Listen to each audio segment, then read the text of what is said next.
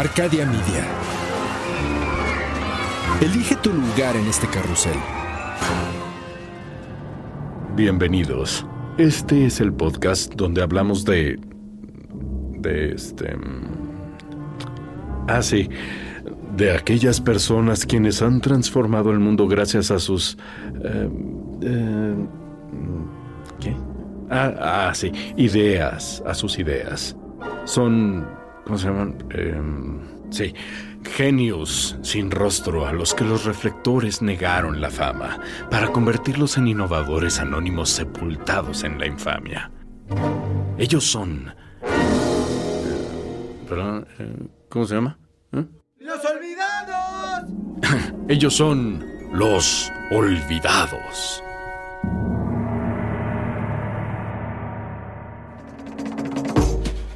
Hace ya varios años, calculo más o menos por estas mismas fechas, un maestro de la preparatoria nos avisó de último minuto que su clase, la última del día, la iba a tener que cancelar. Nos dijeron que había surgido una emergencia familiar y que no iba a poder ir. Algunos decidieron regresar temprano a su casa o irse a comer al puesto de tacos afuera de la prepa. Un amigo y yo decidimos ir a visitar a otro amigo a la prepa en la que él estaba. Hacía mucho calor, un calor seco, de desierto. Los veranos en Monterrey son particularmente calientes. Y mientras íbamos con el aire acondicionado prendido, yo quise bajar la ventana y sentir cómo el aire caliente y el aire frío se mezclaban. A mi amigo le gusta manejar rápido y le pedí que acelerara un poco más. Como yo era un chavo y todo se me hacía fácil, saqué la cabeza por la ventana como un perro alegre que se emociona con la más mínima idea de salir de la casa. Si alguien nos vio, probablemente se habrá preguntado qué hacían dos adolescentes de no más de 15 años manejando a 120 kilómetros por hora con la cabeza de fuera en horario de clases. Y pues sí, alguien nos vio. Y ese alguien conocía a mi mamá. Cuando regresé por la tarde a mi casa, me preguntó que cómo me había ido. Le dije que bien. Me preguntó que cómo estuvieron las clases. Le dije que bien. ¿No pasó nada especial, Javier? Me preguntó. Le dije que no. Ir con la cabeza de fuera, manejando a 120 kilómetros por hora. No es nada especial, Javier, me preguntó. Ah, eso. Sí, sí, sí es especial, pero no pasó en la escuela. Obviamente no le dije eso. Le expliqué que el maestro no había ido y que nos fuimos a visitar a un amigo. No estábamos haciendo nada malo, le expliqué. Lo único que me dijo fue, Javier, no hagas cosas buenas que parezcan malas. No hacer cosas buenas que parezcan malas. Claro, tiene todo el sentido. La gente no tiene el mismo contexto que yo. Ellos no saben que acabé las clases temprano. Ellos creen que me escapé de la escuela. Además, qué chismosa es la gente. Pero mi punto es, ¿qué tan al extremo se puede llevar esto? ¿Quién ha hecho algo bueno que parece terriblemente malo? Alguien que se me ocurre es Mark Landis.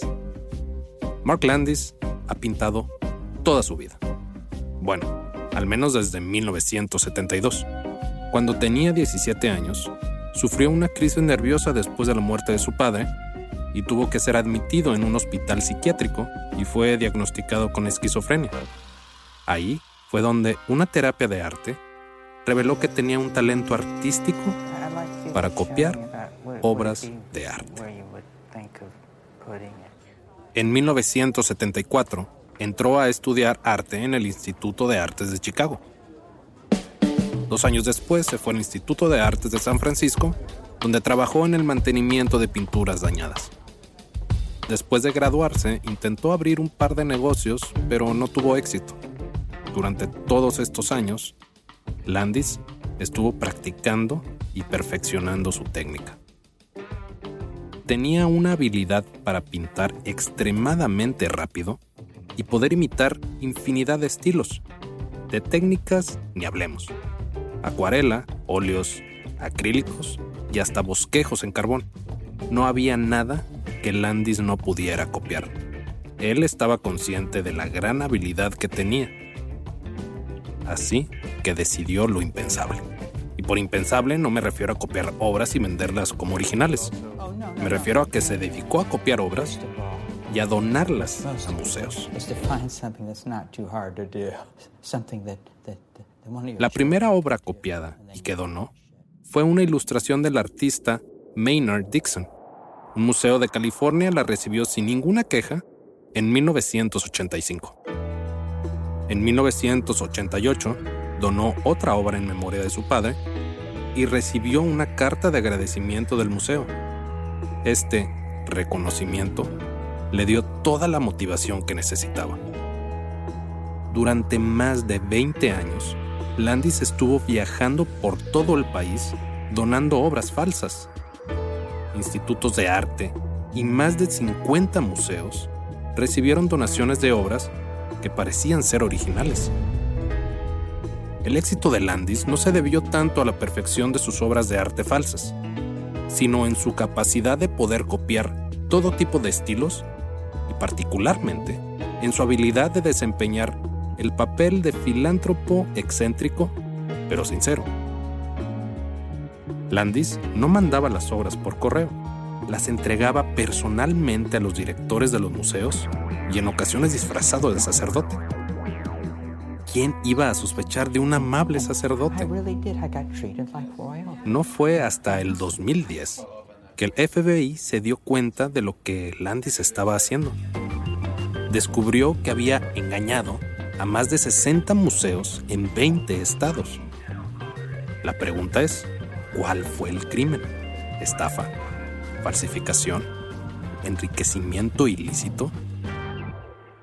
Después de una ardua e intensiva investigación, el FBI no encontró ningún crimen.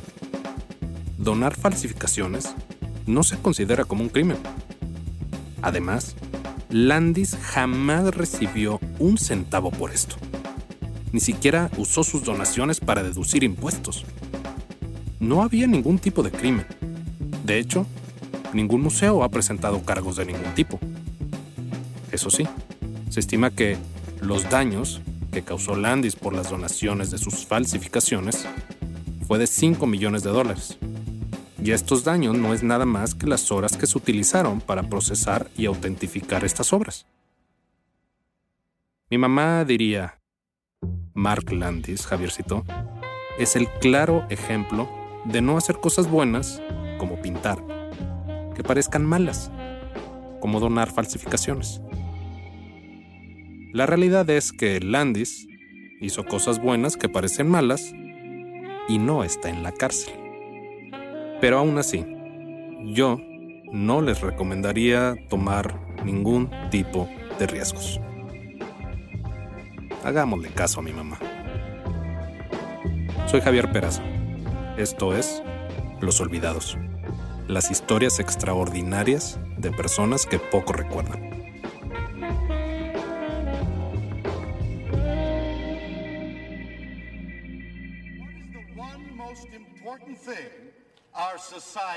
Todos soñamos con la paz mundial. La gente va a las iglesias a rezar para que se acaben las guerras. En más de una ocasión, has pedido por la paz en el mundo cuando soplas las velas de tu pastel de cumpleaños. En estos tiempos parece imposible lograr la paz mundial. Pero un científico después de ver los estragos de la Primera Guerra Mundial, tuvo una gran idea. Crear una bomba tan poderosa que haría imposible que un país invadiera a otro. Su razonamiento era que si todos tenían la bomba, en realidad nadie tendría la bomba. Leo Szilard nació en Budapest el 11 de febrero de 1898. De 1908 a 1916 estudió en la escuela Real Escola. Desde una temprana edad, Szilard mostró interés en la física y una gran aptitud por las matemáticas. En 1916 ganó el Premio Nacional de las Matemáticas, el Premio Eötvös. La Primera Guerra Mundial estaba haciendo estragos por toda Europa y el 22 de enero de 1916, Szilard recibió la noticia que había sido reclutado para la guerra. Aún así, pudo continuar sus estudios en la Universidad Técnica Palatinao José. Un par de años después, en 1918, antes de que fuera enviado al frente de guerra, se enfermó de la gripe española, la última pandemia antes de la que estamos viviendo. Szilard fue regresado a su casa para ser hospitalizado. Más tarde, se le informó que su batallón había sido aniquilado en la guerra. La pandemia le salvó la vida. En 1919, continuó sus estudios en el Instituto de Tecnología en Berlín, pero pronto se aburrió con la ingeniería y decidió dedicarse a la física. Se cambió a la Universidad Friedrich Wilhelm, donde atendió clases impartidas por Albert Einstein, Max Planck, Walter Nernst, entre otros grandes físicos de la época. En 1922, se graduó con honores gracias a su disertación en termodinámica, que fue elogiada por el mismísimo Einstein. Mientras estuvo en Berlín, Szilard trabajó en varios inventos. Uno de ellos fue un acelerador lineal, luego un ciclotrón, otra especie de acelerador de partículas que patentó en 1929. También fue el primero en concebir la idea de un microscopio electrónico usando electrones en lugar de luz visible. Ese lo patentó en 1928. Entre 1926 y 1930, trabajó con Einstein para desarrollar el famosísimo refrigerador Einstein, particularmente curioso porque no utiliza piezas móviles. Szilard nunca construyó ni su ciclotrón ni el microscopio electrónico, y esto le costó un par de premios Nobel. A Ernest Lawrence se lo dieron en 1939 por construir un ciclotrón, y a Ernst Ruska en 1986 el microscopio electrónico. Una pena para Szilard. Pero vayamos al grano de la historia. El 30 de enero de 1933, Adolfo Hitler fue electo canciller en Alemania. Ese mismo año, Szilard y su familia se mudó a Inglaterra. Sabía que su ascendencia judía no era bienvenida bajo el mando de Hitler.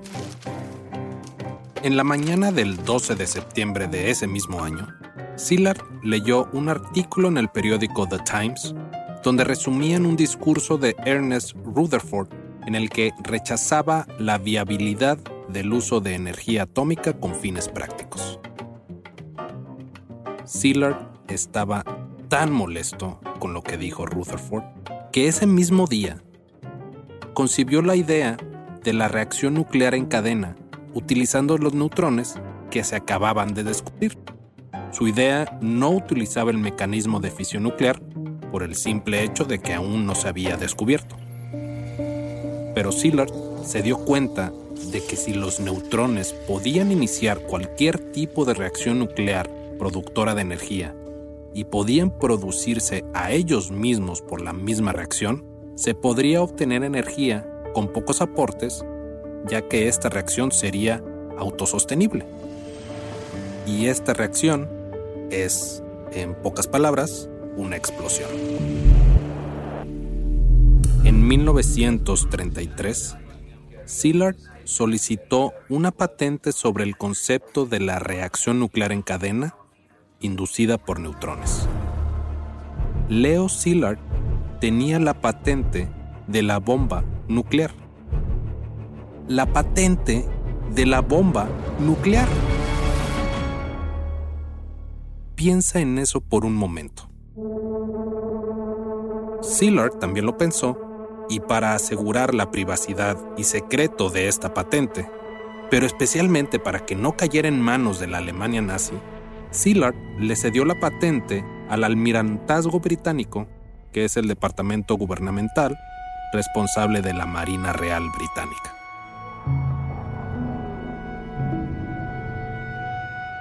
Ahora saltemos cinco años después, a noviembre de 1938. Szilard estaba en la Universidad de Columbia, en Nueva York, haciendo experimentos cuando se enteró que Otto Hahn Fritz Strassmann habían descubierto la fisión nuclear en Alemania. Inmediatamente, Szilard y un colega, Walter Sinn, llevaron a cabo un sencillo experimento utilizando una fuente de radioberilio para bombardear uranio con neutrones. Szilard describe este gran acontecimiento de la siguiente manera. Giramos el interruptor y vimos los destellos. Los observamos durante un rato y luego apagamos todo y nos fuimos a casa. Aquella noche tenía pocas dudas de que el mundo se dirigía hacia el dolor. Sin perder tiempo, Szilard redactó una carta confidencial dirigida al presidente Franklin D. Roosevelt en la que explicaba la posibilidad de las armas nucleares y advertía del proyecto alemán de armas nucleares y animaba a desarrollar un programa que pudiera dar lugar a su creación. Szilard sabía que no era lo suficientemente famoso para que Roosevelt lo tomara en serio. Así que en agosto de 1939 se acercó a su gran amigo Albert Einstein para que la firmara. Y así lo hizo. Esta carta fue directamente responsable de la creación del famoso proyecto Manhattan y la bomba atómica. Años después, Einstein dijo que su única contribución en la creación de la bomba atómica fue servir como el cartero de Leo Szilard. Una de las primeras tareas emprendidas en el proyecto Manhattan fue crear la primera reacción nuclear en cadena autosostenida.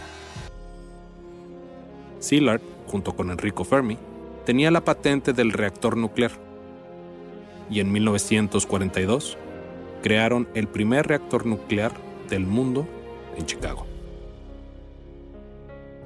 Como había dicho, Szilard era de la idea de que la bomba nuclear fuera usada como instrumento de paz o como un método de disuasión. Estados Unidos tenía planes de usar la bomba contra Japón, así que Szilard escribió otra carta con la ayuda de su cartero favorito, Einstein.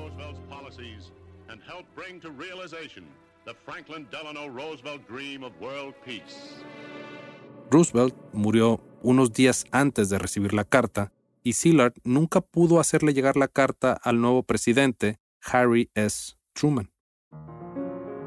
El resto es historia. Estados Unidos utilizó la bomba atómica dos veces contra Japón y la guerra llegó a su fin. Después de esto, Szilard dejó la física nuclear y comenzó a trabajar en biología molecular. En 1960, lo diagnosticaron con cáncer de vejiga. Los médicos le dieron pocas probabilidades de supervivencia, pero Szilard utilizó sus conocimientos sobre elementos radioactivos y biología e ideó un régimen de tratamiento experimental utilizando radiación gamma del isótopo cobalto 60. Los médicos le advirtieron que moriría por la radiación. Pero Szilard persistió y pudo curar su cáncer y recuperarse completamente. Este régimen de radioterapia se ha utilizado desde entonces para tratar algunos tipos de cáncer. El 30 de mayo de 1964, a la edad de 66 años, Leo Szilard falleció de un ataque al corazón mientras dormía. El sueño de Szilard de lograr la paz mundial mediante las armas de destrucción masiva tal vez no se logró tal como él lo esperaba, pero no es ninguna coincidencia que no ha habido guerras entre grandes naciones con armas atómicas. Esta paz relativa en la que vivimos es por el miedo a la aniquilación total y completa de una guerra nuclear. En una guerra nuclear, todos saldríamos perdiendo. Leo Szilard, el padre de la bomba nuclear, no será olvidado. Narrado y escrito por Javier Peraza. Diseño de audio por Emiliano Quintanar. Producido por Luis Eduardo Castillo en los estudios de Wetback Audio en México.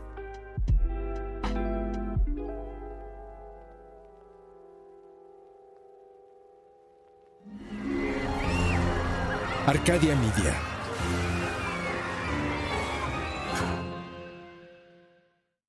Hey guys, it is Ryan. I'm not sure if you know this about me, but I'm a bit of a fun fanatic when I can. I like to work, but I like fun too. It's a thing. And now the truth is out there. I can tell you about my favorite place to have fun Chumba Casino. They have hundreds of social casino style games to choose from, with new games released each week. You can play for free anytime, anywhere and each day brings a new chance to collect daily bonuses. So join me in the fun. Sign up now at ChumbaCasino.com. No purchase necessary. Group. Void were prohibited by law. See terms and conditions. 18 plus.